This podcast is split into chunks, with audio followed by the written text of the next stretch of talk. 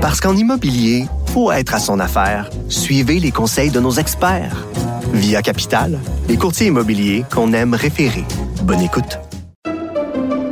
Pendant que votre attention est centrée sur cette voix qui vous parle ici, ou encore là, tout près ici, très loin là-bas, même très, très loin. Celle de Desjardins Entreprises est centrée sur plus de 400 000 entreprises partout autour de vous. Depuis plus de 120 ans, nos équipes dédiées accompagnent les entrepreneurs d'ici à chaque étape pour qu'ils puissent rester centrés sur ce qui compte, la croissance de leur entreprise.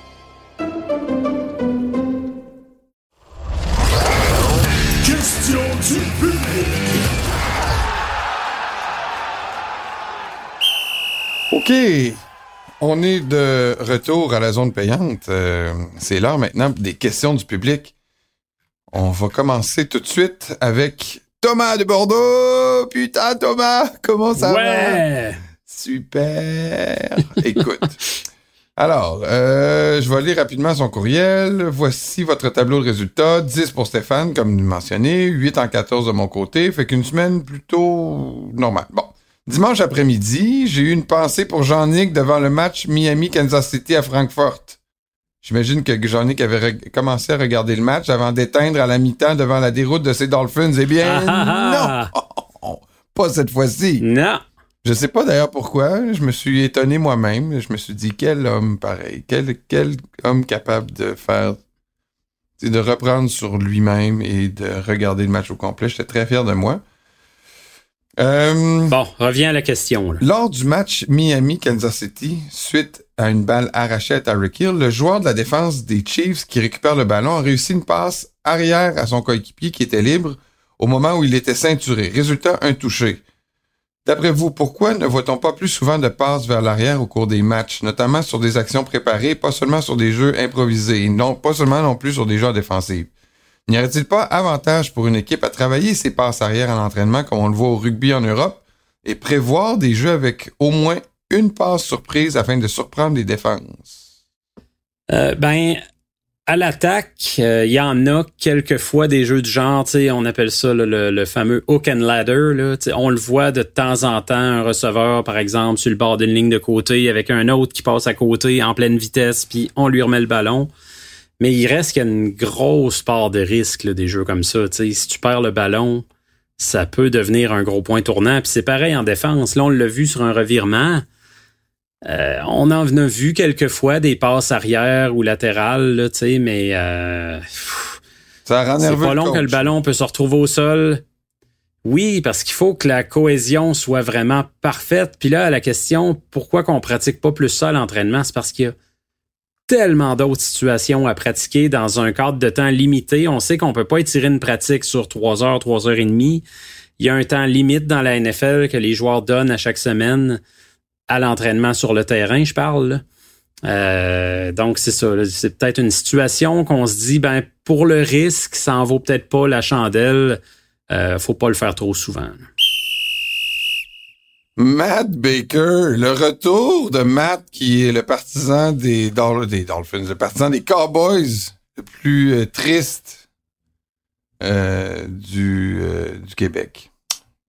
D'ailleurs, a été tough en fin de semaine pour Matt, sûrement. ouais. Salut les boys, bravo pour votre nomination. Merci. Encore une fois, les Cowboys Ouais, avaient une chance de gagner un duel important.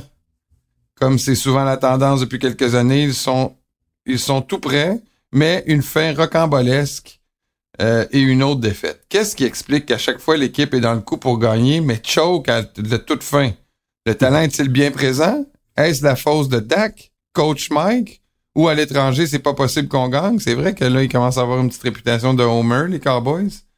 Merci de m'aider encore une fois. Qu'est-ce que tu réponds à, Matt? Euh, ben, premièrement, est-ce qu'ils ont le talent? Oui, là, à un moment donné, là, c'est une, c'est une très bonne équipe, les Cowboys. Ça fait un bout même. Je regarde du côté offensif qui ont peut-être pas eu autant de talent là, entre Dak, euh, ses receveurs, Tony Pollard.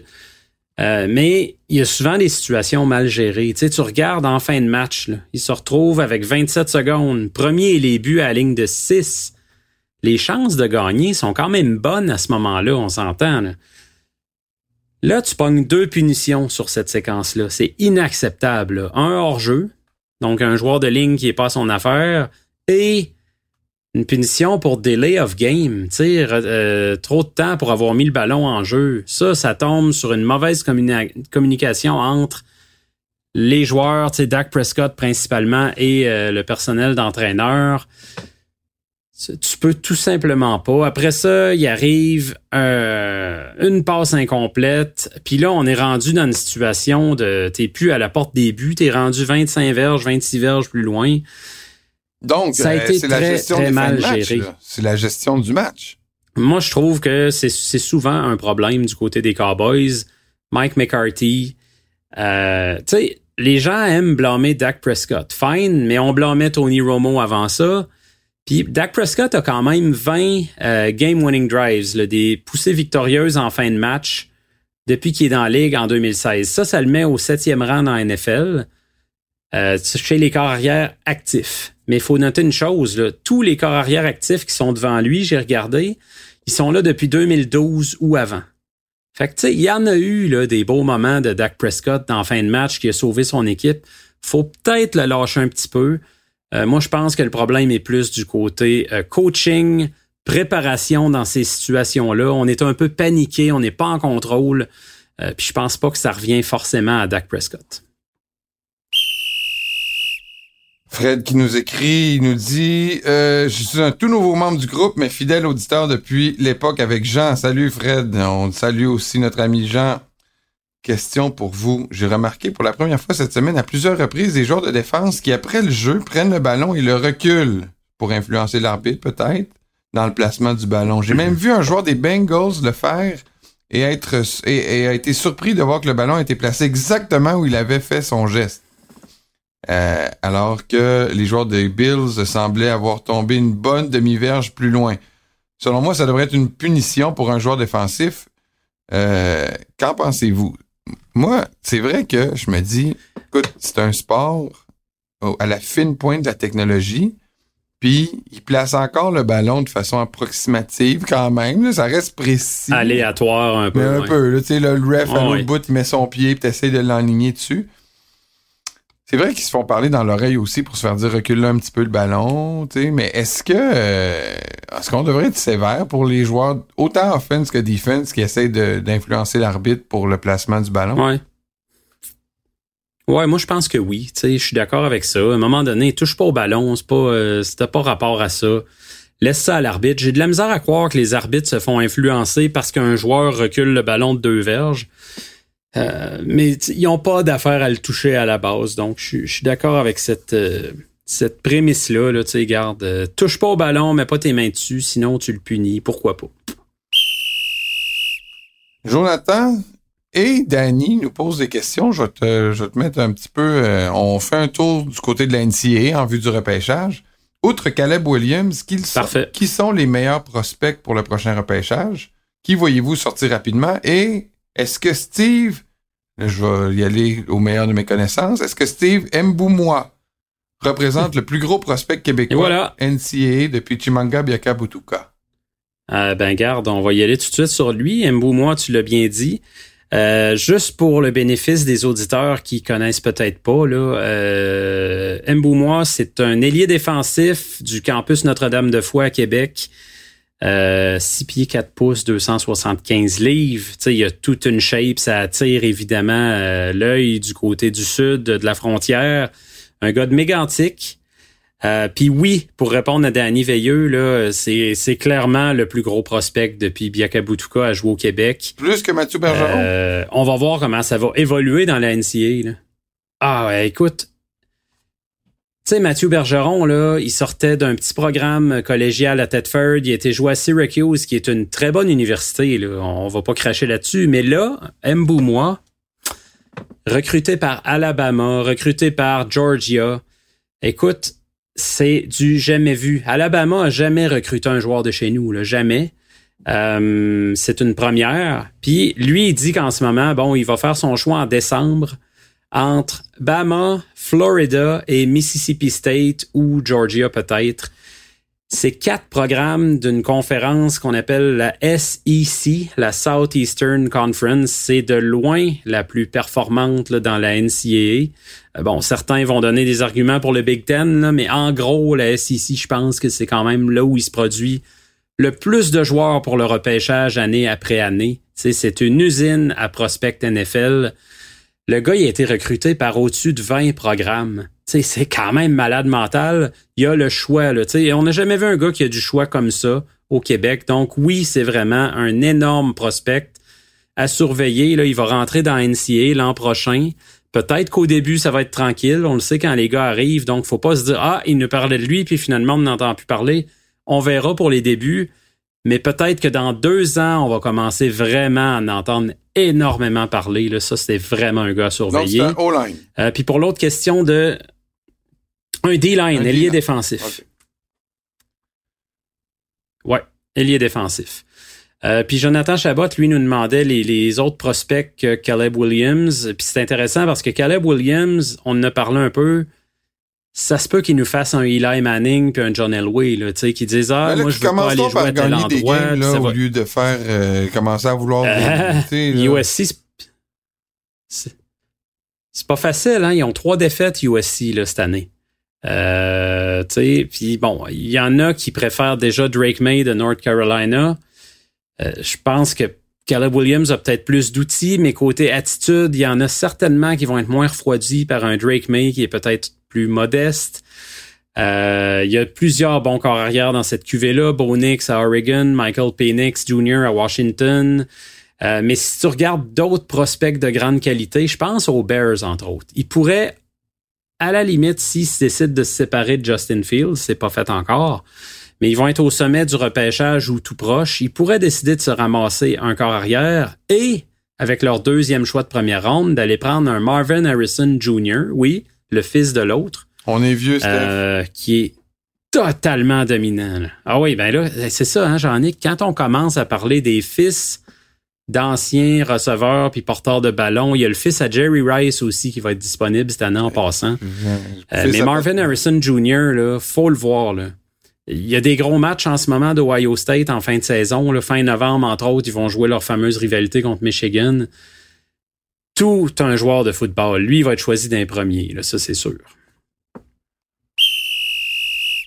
On avait Alain la semaine passée, on a ramené sa question parce que je pense que tu, voulais lui répondre quels sont les sites internet que vous consultez pour savoir tout ce qui se passe dans l'actualité de la NFL. Qu'est-ce que tu regardes, toi, mon Steph? Ouais, ben il y en a, il y en a pas mal. Tu sais, la base NFL.com, ESPN, c'est pour les nouvelles principales. Tu, tu retrouves pas mal de tout, des vidéos et tout ça. Euh, un site qui ramasse beaucoup de, rumeurs, de, toutes sortes de petits trucs qu'on voit pas nécessairement passer partout. C'est Pro Football Talk. Puis quand on va aller un peu plus dans l'analyse, ben là, il y a des sites comme Sports Illustrated que j'aime bien. Euh, The Athletic propose du bon contenu aussi, mais c'est payant. Euh, donc, il y en a beaucoup, beaucoup, beaucoup. On finirait pas, là, mais moi, c'est les principaux là, vers lesquels je me tourne. Mais j'en ai une bonne barque.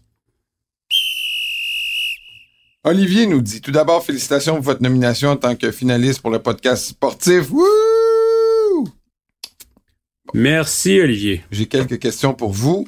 Vu qu'on est mi-saison, quelle équipe selon vous a été la meilleure de la NFL jusqu'à date? Quelle est votre équipe surprise? Quelle est l'équipe qui vous a le plus déçu?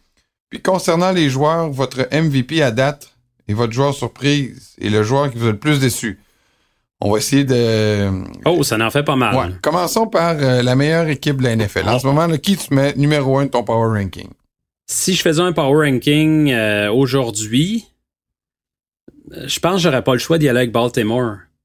À cause de la défense, parce que Lamar Jackson est amélioré vraiment comme passeur, puis parce que je trouve qu'ils ont eu les, les parmi les victoires les plus impressionnantes là, contre Detroit puis Seattle. Euh, mais sinon, là, tout près, tout près, tout près, il y aurait Philadelphie. Parce que les autres aussi ont des grosses victoires contre Miami, contre Dallas. Euh, vraiment, ça joue du gros football là-bas aussi. OK, ton équipe surprise. Euh, les Browns. Les Browns, moi, je les voyais pas nécessairement performer à ce point-là. Je me doutais que leur défense pouvait être menaçante, mais pas à ce point-là, encore une fois. Donc, euh, je leur donne euh, mon coup de chapeau. L'équipe qui te déçoit le plus? Ben, ça serait facile de dire les Giants parce qu'ils sont vraiment poches, mais euh, les Bills me déçoivent. Tu sais, je m'attendais pas qu'ils soient 5-4 après 9 matchs. Là. Euh, si tu m'avais dit au début de l'année, cette fiche-là, je t'aurais dit ça va être clairement une déception. Donc, en ce sens-là, je vais te dire qu'ils sont décevants, mais je continue de croire qu'ils vont se tailler une place en série. Euh, peut-être qu'il y aura juste moins de pression comme wildcard que euh, comme il était attendu l'an passé euh, à titre de champion. Mais à date, c'est très décevant. OK, on va garder la deuxième partie de sa question pour la semaine prochaine pour les joueurs, si tu veux bien, Steph. On y va avec Luc. Salut les gars. Je me pose des questions sur les équipes avec des nouveaux QB. Colts et Vikings sont-elles à prendre au sérieux? Pas pour les playoffs, n'exagérons rien. Oh. Les Ravens sont-ils une équipe gagnante pour de vrai ou ils vont encore s'effondrer comme l'an passé? Mes filles, toujours Luc qui pose la question, il dit Mes filles me rapportent que Kelsey se plaint de ne pas pouvoir suivre le train de vie de sa Taylor Swift. Quand elle réserve un étage d'hôtel au complet, lui, il peut juste se payer une méga suite. Qu'en pensent les filles de Jean-Nic? Ah, pauvre petit. Hey, là, là, vas-y en premier. Bon, ben, vous saurez, Luc, que j'ai fait mon travail de collègue d'information de façon rigoureuse. Et je suis allé interroger mes enfants à propos de cette situation que vous me rapportez. Et euh, mes filles ont dit, c'est simple, ils n'ont qu'à se marier et mettre leur argent en commun et ensuite faire les dépenses de façon commune. Alors, euh, aïe, aïe, c'est bon ça. Oui, c'est bon. Est-ce qu'il y aurait un brin de, est-ce qu'il y aurait un brin de belle naïveté touchante là-dedans? un genre? brin de naïveté, mais ça montre à quel point la jeunesse d'aujourd'hui est euh, axée vers le partage et ce qui est à toi est à moi. Alors voilà, Luc, pour la dernière partie de ta Voilà. question. Maintenant, mettons qu'on y va avec les rapidement. Est-ce que les Colts et les Vikings sont à prendre au sérieux avec euh, Ouais. leur nouveau carrière? Euh, à prendre au sérieux, ça dépend à quel point. Je pense qu'à la limite, les Vikings ont une chance aux séries. Ah Peut-être oui? pas les Colts. Ah, Regarde-les, ils pensent que les Vikings mais des je les vois. Mais je les, je les vois pas veiller tard. Je les vois pas veiller tard. Fait Ben, que si même. sérieux pour Luc, c'est faire un long bout de chemin en janvier, non. Mais ce serait déjà quand même un- tout un exploit de Ben ouais. faire les séries. Euh, mais ça risque d'être pour le privilège d'aller se faire détruire par euh, les Eagles ou quelque chose comme ça. Les Ravens sont une vraie équipe cette année? Ben, je comprends pas pourquoi Ouais. ils posent la question, Ouais, Luc, parce cette que année, oui. Ben, ils ont-tu des années Ben, où ils ont je choqué? comprends. Il y avait trois quarts du monde blessé. C'est normal, à un moment donné, là, d'être essoufflé quand t'arrives en playoff. C'est ça. L'année passée, l'année passée, non, je suis d'accord, mais Lamar Jackson a quand même un dossier d'un et trois en série. C'est ça. C'est ce qu'il veut dire, je pense. Est-ce que cette année, ils peuvent faire plus? Je pense qu'il est mieux appuyé un peu partout autour de lui. Là. Il y a plus de bons receveurs à ses côtés. Il y a une défense qui est vraiment top qualité. Euh, cette année, euh, c'est l'année ou jamais pour, euh, pour les Ravens. Jean qui nous pose la question, pourquoi sur le casque des Steelers y a-t-il le logo du club seulement sur un côté? Hmm. Hey, ça, là, ça m'a fait euh, chercher un peu. Je suis content des fois quand il y a une question comme ça parce que ça a l'air niaiseux, mais c'est des trucs. Moi, en tout cas, je le savais pas, là, personnellement. Puis ce que j'ai lu, c'est que euh, les premiers casques des Steelers, quand ils sont arrivés dans la NFL, c'était des casques euh, dorés. Euh, Puis là, quand on a décidé de créer ce logo-là, ben il y avait du jaune, là, du doré dedans. On s'est dit sur des casques jaunes, ça va, ça paraîtra pas. Donc on a changé le casque pour noir. Euh, Mais quand le propriétaire a dit au préposé aux équipements, maintenant, bon, tu vas nous coller un, un logo là, euh, sur le casque, ben lui, il l'a interprété un haut mot, un logo, il l'a mis d'un côté. Euh, puis c'était en 1962. Puis les Steelers ont fini avec 9-5 cette année-là. C'était leur meilleure saison dans la NFL à ce jour-là. Puis ils se sont dit, écoute, on va quand même pas changer une recette gagnante. Donc, il y a un brin de superstition là-dedans Ah. euh, qui fait que c'est la seule équipe de la Ligue qui a un logo sur un seul côté du casque. Wow, merci Jean pour la question. Donc, merci euh, Jean pour la question. Jérôme nous pose la question, quel est votre film préféré sur le football? Oh, oh. Et puis il y en a des bons. Il y en a des bons. Puis j'en ai que je veux t'entendre aussi là-dessus. Mais moi, Euh, ce film-là m'a inspiré quand j'étais jeune. Je suis pas capable d'en décrocher. Je sais que l'histoire est probablement romancée un tout petit peu, mais j'adore encore et toujours Rudy, Rudy, Rudy. Rudy. Et voilà. Ben oui, ben oui, c'est sûr. T'abondes-tu dans le même sens Ben ou t'as un autre C'est sûr qu'on s'est pas parlé avant, mais c'est sûr que moi, mettons Rudy, quand je rentre là, le soir, là, il est 11h48, là, puis là, je suis fatigué, il faut que je me lève à 7h demain. J'ouvre la TV, un geste totalement déraisonnable. Je me dis, ah, je vais ouvrir la TV deux minutes. Je tombe sur Rudy. C'est sûr que je l'écoute, même avec les pauses à la fin Oui. qui durent cinq minutes. Là. Juste pour voir Rudy embarquer sur le Rudy, terrain. là. là, Puis voir le concierge partir en se tapant c'est l'équivalent. Ah ben oui. Tu sais, c'est- puis les gars qui remettent leur chandail un par un Ah, sur le bureau. puis. Rudy, Rudy, c'est l'équivalent un peu de, de Rocky. Oui, oui. Non, mais c'est sûr qu'il y a le film euh, euh, L'histoire de Michael Orr. C'est sûr que c'est quand même un bon film aussi. Il y a Remember the Titan. We Are Marshall. We Are Marshall. C'est ça. Il y, a, il y a- il y a plusieurs films. euh, mais c'est sûr que Rudy, Ouais. même si c'est un film qui n'est pas trop axé non plus sur le football, là, tu sais, mais ça reste quand même un film. Mais c'est toute la préparation, puis le, Ah le, ouais. le- le dévouement, puis euh, Ah, ah, c'est beau, c'est beau. Ah, c'est- parfait. Parlant de moment parfait, est-ce qu'on pouvait mieux finir qu'avec le moment Robin? Robin, cette semaine, qu'est-ce qu'il nous dit, Robin? Salut à vous deux, et pendant que j'y pense, Jean-Nic me fait craquer quand il parle à la française. Est-ce que je fais craquer Robin? Je pense que oui. Je pense Il- que là, on, le dit. on commence à être un petit peu trop proche. là. Bref, rappel sur un de vos récents au bar. À la question demandée à la foule où était né Hitler, je vous gage que la moitié serait tombée dans le piège de répondre en Allemagne. Alors, euh, Robin qui fait un peu d'histoire, en effet, Hitler est né à, au Saguenay. Question. J'ai essayé d'en prendre une courte Tout le monde sait ça. et facile pour Jean-Nic. Pour vous, quelle équipe Oh, NFL qu'est-ce qu'il veut dire par là? Une courte et facile pour Hey, jean yo, wow, wow, wow. Oublie pas qu'on est en nomination pour le Canadian Podcast Award, puis que ce genre de, de, de petites blagounettes, là, ça sera pas bien vu là, par les juges. Alors, Par le comité des sages très sérieux. exact. Pour vous, quelle équipe de la NFL a le plus beau costume, laquelle a le plus beau logo et lequel a le plus beau nom? Pour Robin, c'est les Vikings et les Ravens et son, le, le plus beau costume. Je sais pas pourquoi ils appellent ça des costumes. C'est pas du monde qui vont passer l'Halloween, mais bon. Et son plus beau nom, c'est les Patriots. Alors, de ton côté, quelle est l'équipe que tu trouves qui ont le meilleur accoutrement?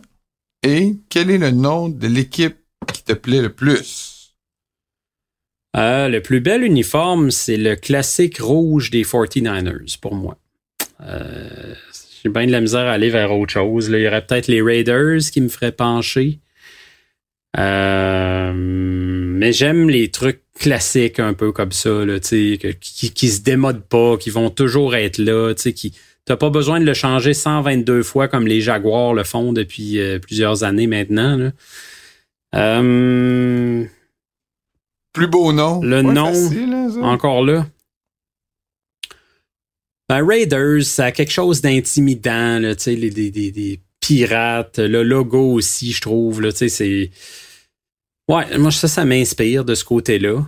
Euh, Puis c'est quoi l'autre question? Le nom? Oh, le nom. Oui, non, c'est le nom. Oui, oui, Ben, le les nom. Vikings, évidemment. Ouais. Bon, moi, je vais y aller. Ah oui, les Moi- Vikings, c'est sûr et certain que c'est le, le plus... euh, Bon, moi, j'aime, moi, j'aime beaucoup. C'est des, con- des conquérants, les Vikings. C'est vrai. Moi, j'aime beaucoup les, euh, les équipes qui ont un, un chandail orange. J'aime quand les Dolphins mettent leur chandail orange. J'aime quand les Broncos aussi mettent le chandail orange. Euh, Il y en a une autre équipe là, qui a un chandail orange, un alternate orange. J'aime, j'aime l'orange. Et euh, je dois avouer que T'aimes les noms de poissons. j'aime les noms. Les noms d'animaux, je suis pas un fan. Je suis pas contre, là. Mais je OK. mais tu sais, euh, les Dolphins, je trouve ça cool quand même. Les Eagles, je trouve ça cool quand même. Mais euh, c'est sûr qu'un bon vieux nom comme les, les, les titans, je trouve ça cool aussi. J'aime ça, moi aussi, j'aime, les noms qui ont l'air un peu intimidants. Les Steelers aussi, je trouve ça original, là, Steelers, les gens se, se donnent vraiment, euh, ils se reconnaissent dans leur, dans leur ville de l'acier. Ça aussi, je trouve ça cool. Ouais, l'identité là, des, des Ouais. travailleurs, des, Ouais, des, ouais. des travailleurs de l'usine, puis tout ça. Ouais, Ouais, exact. c'est vrai. C'est ce qui conclut donc cette euh, période de questions. Merci encore d'avoir participé. On le répète à chaque semaine. On n'a pas eu le temps de prendre toutes vos questions. On va en prendre la semaine prochaine. Vous pouvez continuer à nous faire parvenir vos questions. Vous pouvez nous interpeller sur les médias sociaux, sur Twitter, sur Facebook.